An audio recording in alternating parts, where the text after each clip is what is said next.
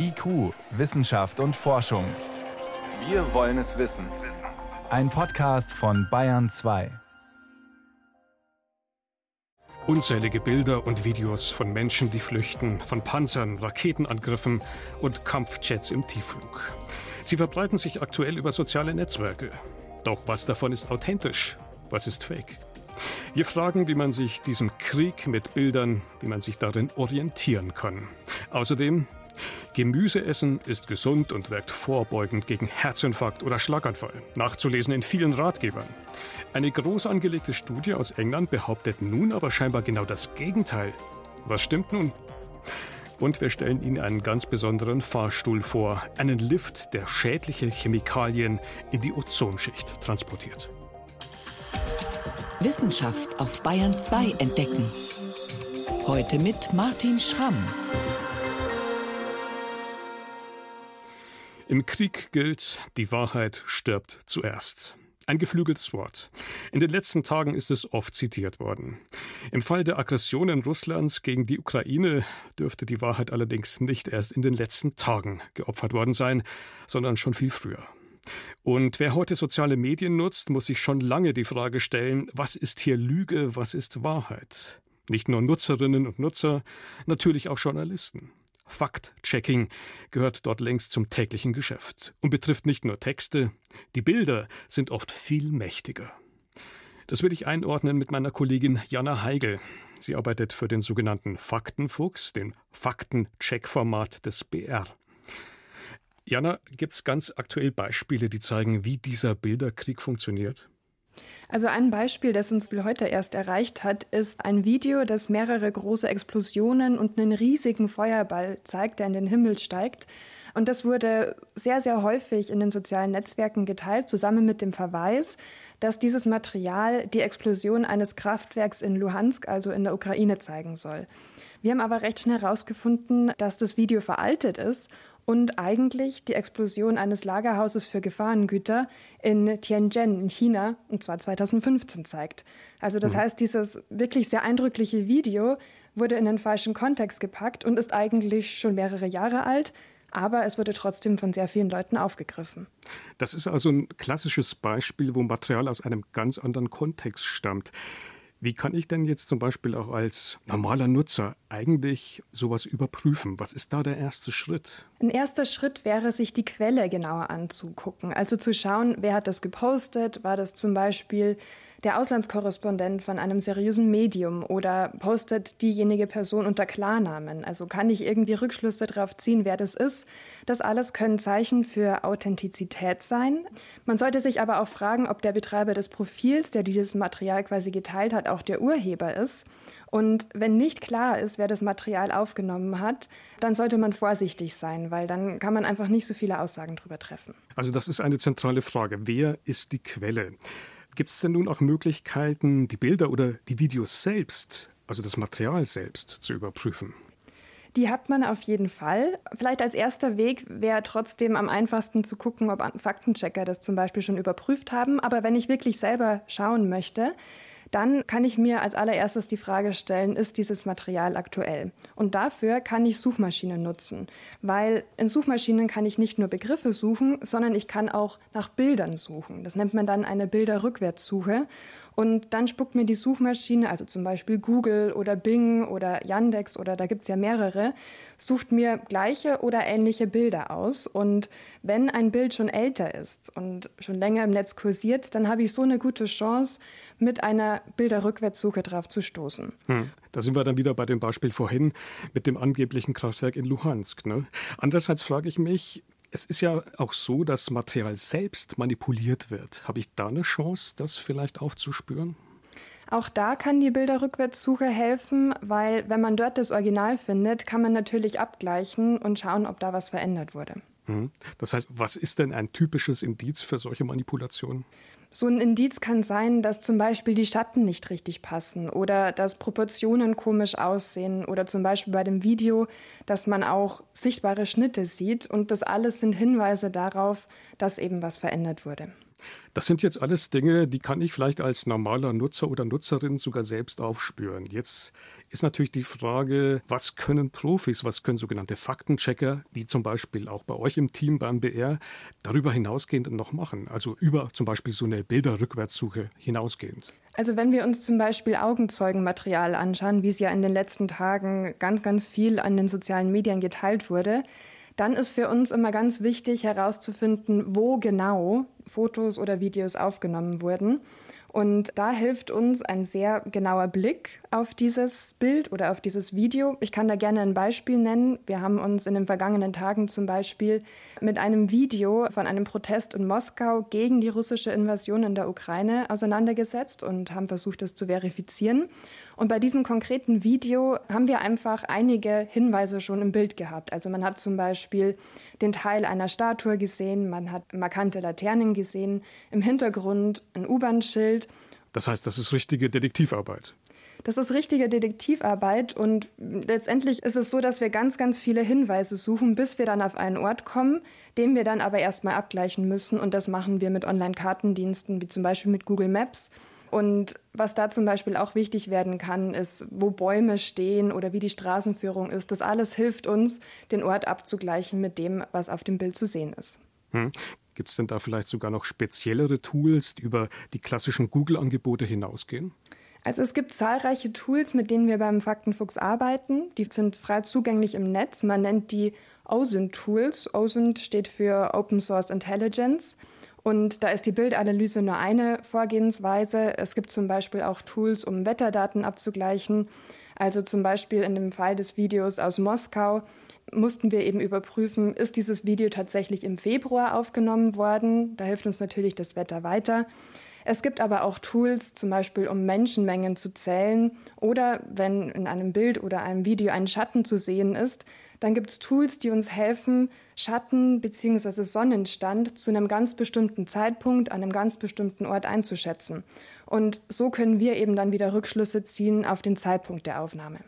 Das klingt jetzt durchaus spannend. Natürlich ist am Ende die Frage, wie zuverlässig könnt ihr am Ende eigentlich tatsächlich Fakes aufdecken? Ist das immer einfach nur eine Annäherung, immer ein Kampf, wo am Ende eben nicht wirklich die Gewissheit steht?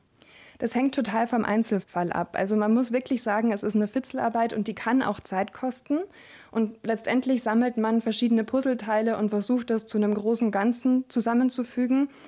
Und trotzdem kann man manchmal am Ende nur mit einer gewissen Wahrscheinlichkeit sagen, ob der genannte Ort oder der genannte Zeitpunkt stimmt oder nicht. Also diese abschließende Sicherheit, das kann schon sein, dass wir die manchmal nicht haben, obwohl wir eine umfangreiche Verifikation durchgeführt haben. Was aber immer hilft, ist im Zweifel zurückhaltend zu sein und nicht alles sofort weiter zu verbreiten, vor allem dann, wenn man sich eben nicht sicher ist, ob das Material authentisch ist. Das heißt, im Zweifel sollte Sorgfältigkeit schlicht und einfach vor Schnelligkeit gehen. Jana Heigl war das über Bilder zwischen Lüge und Wahrheit. Und mehr Infos zu diesem Thema gibt es auch auf BR24 und zwar unter Faktenfuchs. IQ, Wissenschaft und Forschung gibt es auch im Internet. Als Podcast unter bayern2.de. Anderes Thema. Gemüse essen ist gesund. Vitamine, Mineralstoffe, Spurenelemente und Ballaststoffe, alles drin. Gemüse soll sogar helfen, Herz-Kreislauf-Erkrankungen vorzubeugen. Deshalb sollte es täglich auf unserem Speiseplan stehen, nachzulesen in gängigen Ratgebern für eine gesunde Ernährung. Eine groß angelegte Studie aus England sorgt nun aber für Irritationen. Tenor dort, viel Gemüse essen scheint doch nicht so wirklich vor Herzinfarkt oder Schlaganfall zu schützen. Was jetzt also?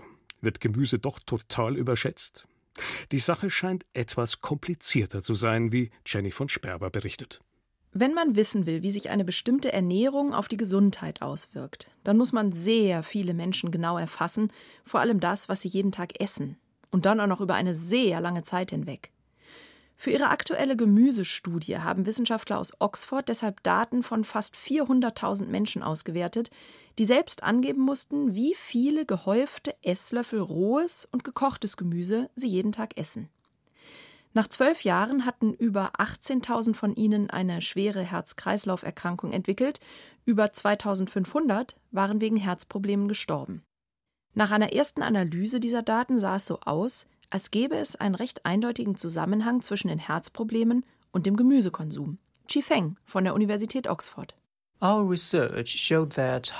Wir konnten zeigen, dass ein höherer Gemüsekonsum mit einem geringeren Risiko für Herz-Kreislauf-Erkrankungen verbunden war. Dieser Zusammenhang war bei rohem Gemüse deutlicher als bei gekochtem Gemüse. Bei gekochtem Gemüse war der Zusammenhang tatsächlich verschwindend gering. Anders bei den Daten zu rohem Gemüse. Verglichen die Forschenden die Daten von Menschen, die kaum Rohkost gegessen hatten, mit denen von Menschen, die viel davon verzehrt hatten, so war das Risiko für eine Herz-Kreislauf-Erkrankung bei den Rohkostessern um 10 Prozent niedriger. Das Risiko daran zu sterben war um 15 Prozent geringer. Das ist nicht wirklich viel, aber es ist robust und zeigt sich in ganz, ganz vielen Studien, sagt die Ernährungswissenschaftlerin Hannelore Daniel von der TU München. Allerdings kann man diese Risikominimierung nicht allein dem rohen Gemüse zugutehalten, denn wer viel rohes Gemüse isst, der lebt möglicherweise auch sonst gesünder. Ernährung findet ja nicht im isolierten Raum statt, sondern weder in einer Familie, im öffentlichen Raum, am Wochenende anders als unter der Woche, abhängig vom Bildungsstatus und, und, und. Das heißt, hunderte von Variablen beeinflussen am Ende, was auf unserem Teller landet. Und wenn man das erfassen will, dann muss man versuchen, so viele wie möglich, und das heißt hunderte von solchen Variablen auszuklammern. Genau das macht Ernährungsstudien so schwierig und ihre Ergebnisse so schwammig. Die Studienautoren um Chi Feng haben deshalb von den Teilnehmern auch andere Informationen berücksichtigt. Angaben zu Bildung, Einkommen, Sport, Rauchen oder Alkoholkonsum. Dann haben sie ihre Gemüseergebnisse um diese sogenannten Störfaktoren bereinigt. Diese weiteren Analysen haben darauf hingedeutet, dass der Zusammenhang auch durch andere Faktoren erklärt werden kann, weil diejenigen, die mehr rohes Gemüse gegessen haben, wahrscheinlich auch aktiver waren, einen niedrigeren Body Mass Index hatten oder zum Beispiel weniger wahrscheinlich Raucher waren. Einen Nachweis für die schützende Wirkung von Gemüse fürs Herz konnten die Forscher also nicht bringen weder bei gekochtem noch bei rohem Gemüse. Hannelore Daniel wundert das überhaupt nicht. In der Öffentlichkeit wird erwartet, dass die Effekte von einzelnen Lebensmitteln unheimlich groß sind, weil man fast jeden Tag lesen kann, dass nachgewiesen wurde, dass Avocado gesund ist oder irgendwelche Beeren oder Quinoa oder ach, Sie können sich ausdenken, was Sie wollen. Es wird viel zu viel über Gesundheitsnutzen von einzelnen Produkten geredet und für die wenigsten Produkte lässt sich überhaupt irgendetwas nachweisen. Und so lässt sich dem Gemüse insgesamt mit so einer Ernährungsstudie eben auch nichts wirklich nachweisen. Dass Gemüse trotzdem gesund ist, daran hat sie keine Zweifel. Da gibt es sehr viel wissenschaftliche Evidenz dafür und sie haben einen wesentlich höheren Ballaststoffgehalt als das meiste andere, was wir so konsumieren. Sie schützen über die Ballaststoffe vor bestimmten Erkrankungen, die mit dem Darm zusammenhängen, wie das Kolonkarzinom. Sie haben im Schnitt höheren Vitamin- und Mineralstoff- und Spurenelementgehalt und darüber hinaus hunderte von sekundären Pflanzenstoffen, von denen für einige tatsächlich gezeigt ist, dass sie in das Herz-Kreislauf-Erkrankungsgeschehen eingreifen können. Das Problem liegt demnach nicht beim Gemüse, sondern vor allem bei den vielen Unwägbarkeiten von Ernährungsstudien. So kommt es zum Beispiel immer auch darauf an, wie der Rest der Ernährung aussieht. Und das ist in Deutschland anders als in England. Denken Sie dran, die essen Baked Beans morgens zum Frühstück, da ist immer Fett dabei. Die essen auch dort Tomaten, die wurden mit erfasst, die sind aber dann meistens schon gegrillt oder hitzebehandelt. Auch, dass die Menschen ihren Gemüsekonsum nicht immer richtig angeben, verzerrt das Ergebnis.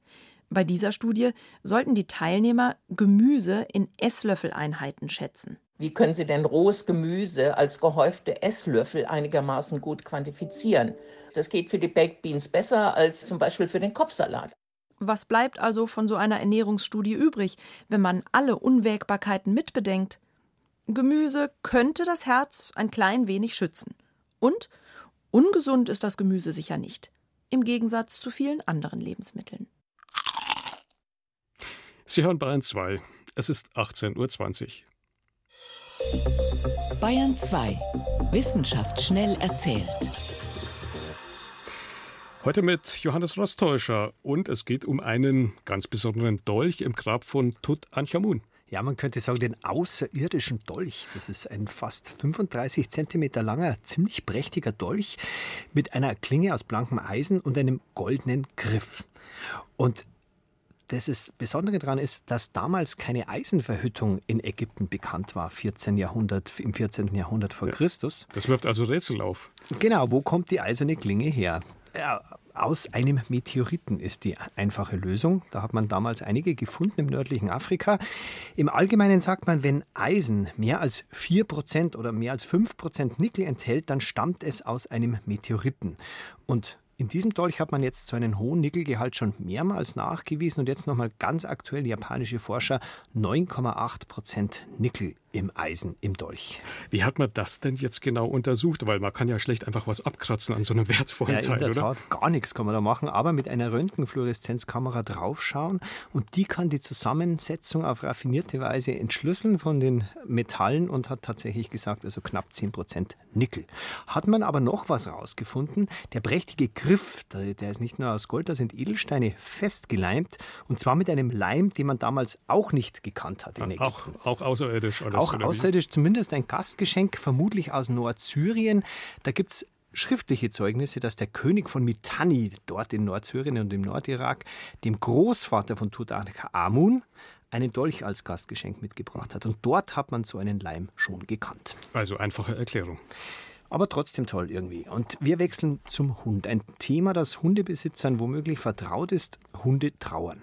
Ja, wie viele andere Säugetiere auch. Zum ne? Beispiel Elefanten. Mhm. Sowas beobachtet man ja immer wieder. Jetzt haben Veterinäre in Italien das mit Zahlen unterfüttert. Die haben 426 Hundebesitzer befragt, die mindestens zwei Hunde gehabt haben, von denen dann einer innerhalb des vergangenen Jahres gestorben ist.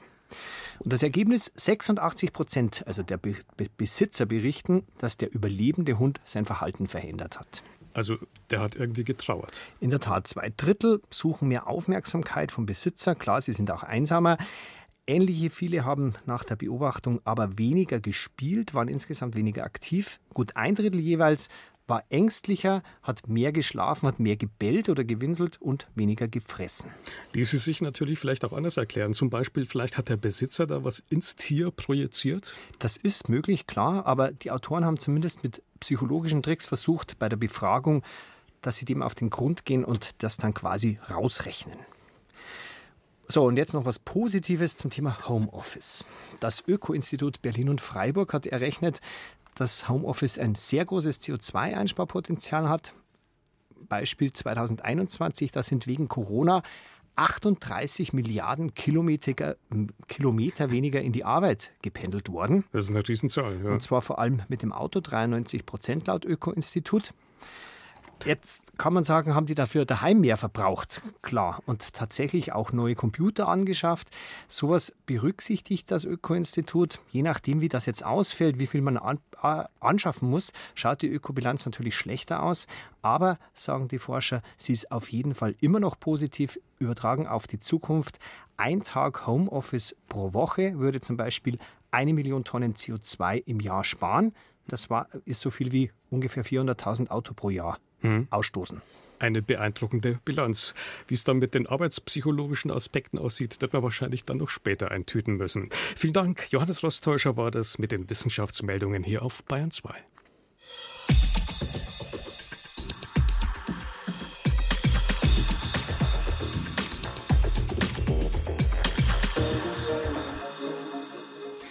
Es war ein Musterbeispiel für ein internationales Umweltabkommen, das gut funktioniert. Das sogenannte Montreal-Protokoll. Es sorgte dafür, dass seit den 90er Jahren sogenannte Ozonkiller schrittweise aus dem Verkehr gezogen wurden. Genauer FCKWs, also Substanzen, die die Ozonschicht zerstören und damit unser Schutzschild gegen schädliche UV-Strahlen. Kein Ozonkiller mehr, keine Gefahr mehr für die Ozonschicht. So die Hoffnung. Doch seltsam. 2020 war das Ozonloch über dem Südpol so groß wie nie zuvor. Und auch über der Arktis dünnt die Ozonschicht immer häufiger stark aus. Was läuft da also schief? Renate L. berichtet. Es sind zwei sehr kleine Moleküle mit unzähligen Anwendungsmöglichkeiten. Vor allem als Lösungsmittel sind sie im Einsatz, zum Beispiel bei der Kunststoffherstellung oder in der Autoindustrie. Dichlormethan heißt das eine, Trichlormethan das andere, besser bekannt als Chloroform. Ein Kohlenstoffatom mit zwei oder drei Chloratomen. Die beiden Substanzen dienen auch als Ersatz für verbotene FCKW. Sie galten lange als weniger problematisch, weil so kleine Moleküle in der unteren Atmosphäre komplett abgebaut werden sollten. Aber man weiß schon länger, manche schaffen es doch bis hinauf in die Stratosphäre und können dort Ozon zerstören. Es gab auch schon einen Verdacht, wie sie das schaffen, nämlich dass spezielle Luftströmungen belastete Luft aus Asien in die Stratosphäre transportieren, bevor die Schadstoffe abgebaut sind. Forschende aus Deutschland haben die Theorie jetzt bestätigt. Sie konnten die Reise von Luftpaketen aus Industrieregionen in China oder anderswo in Südostasien bis in die Stratosphäre nachvollziehen.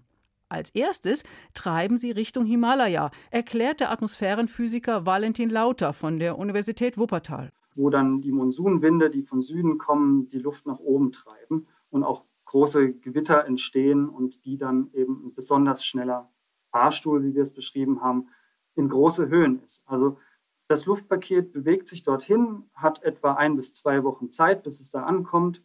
Und dann wird es innerhalb von einem, maximal zwei Tagen auf eine sehr hohe Höhe gehoben, 14, 15 bis 16 Kilometer sogar. Und ab dann beginnt eigentlich ein sehr langsames Aufsteigen. Aber egal, wie lange es dauert, was vom Monsun in diese Höhe geschleudert wird, ist sozusagen über dem Wetter. Es kann nicht mehr vom Regen ausgewaschen werden und landet deshalb zwangsläufig in der Stratosphäre. Beobachtet wurde dieser Monsunfahrstuhl mit Hilfe des deutschen Höhenforschungsflugzeugs Halo. Das fliegt bis 15 Kilometer mit Instrumenten beladen. Und 15 Kilometer, das ist etwa zwei, drei, vier Kilometer höher wie reguläre Langstreckenflugzeuge, Passagierflugzeuge fliegen würden. Also die sieht man auch aus dem Fenster dann immer als kleinen Punkt unter sich. Die Flugzeugmessungen wurden verknüpft mit Messungen am Boden, sodass sich die Reiseroute der Luft vom Boden bis in die Stratosphäre mit dem Monsun nachvollziehen ließ. Und der Monsun ist halt primär über einem Raum, der sehr hohe industrielle Aktivitäten hat. Er kann also viel Dichlormethan und Chloroform in die Stratosphäre transportieren und als ob das nicht schon problematisch genug wäre, sagt Michael Volk, Professor für experimentelle Atmosphärenphysik an der Universität Wuppertal. Über die letzten 15, 20 Jahre hat sich die Produktion etwa verdoppelt, insbesondere im asiatischen Raum. Und da könnte es ein Problem geben, wenn das ungebremst so weitergeht, dann verzögert das die prognostizierte Erholung der Ozonschicht möglicherweise um Jahrzehnte zumal diese Substanzen nicht unter die Regelungen des Montreal-Protokolls zum Schutz der Ozonschicht fallen, weil man ursprünglich dachte, es kommen keine Mengen bis in die Stratosphäre, die der Ozonschicht gefährlich werden könnten. Das zeigt eben, dass es schon wichtig ist, auch Substanzen, die erstmal unproblematisch erscheinen, möglichst viel zu beobachten. Und das geschieht ja auch. Zum Montreal-Protokoll gehört ein Überwachungsprogramm, erklärt Martin Dameres, Atmosphärenphysiker am Deutschen Zentrum für Luft- und Raumfahrt in Oberpfaffenhofen. Man misst ja auch nicht nur die einzelnen Substanzen, sondern man misst ja auch den Gesamtchlorgehalt der Atmosphäre.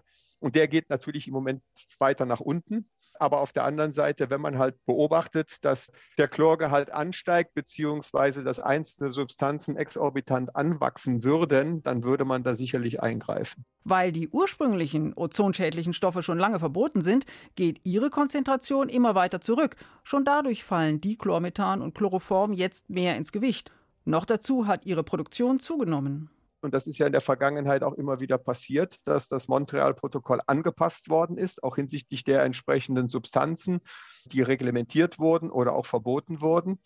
Und das kann natürlich auch für das Chloroform und auch für das Dichlormethan gelten. Argumente für solche Anpassungen liefert alle vier Jahre ein Bericht mit den neuesten wissenschaftlichen Erkenntnissen zu Stratosphäre und Ozonschicht. Das nächste Mal erscheint der Bericht noch in diesem Jahr. Und der Monsunfahrstuhl für Chlorchemikalien wird in diesem Bericht sicher eine Rolle spielen. Und mit diesem Lift für Ozonkiller geht IQ für heute zu Ende. Im Studio war Martin Schramm.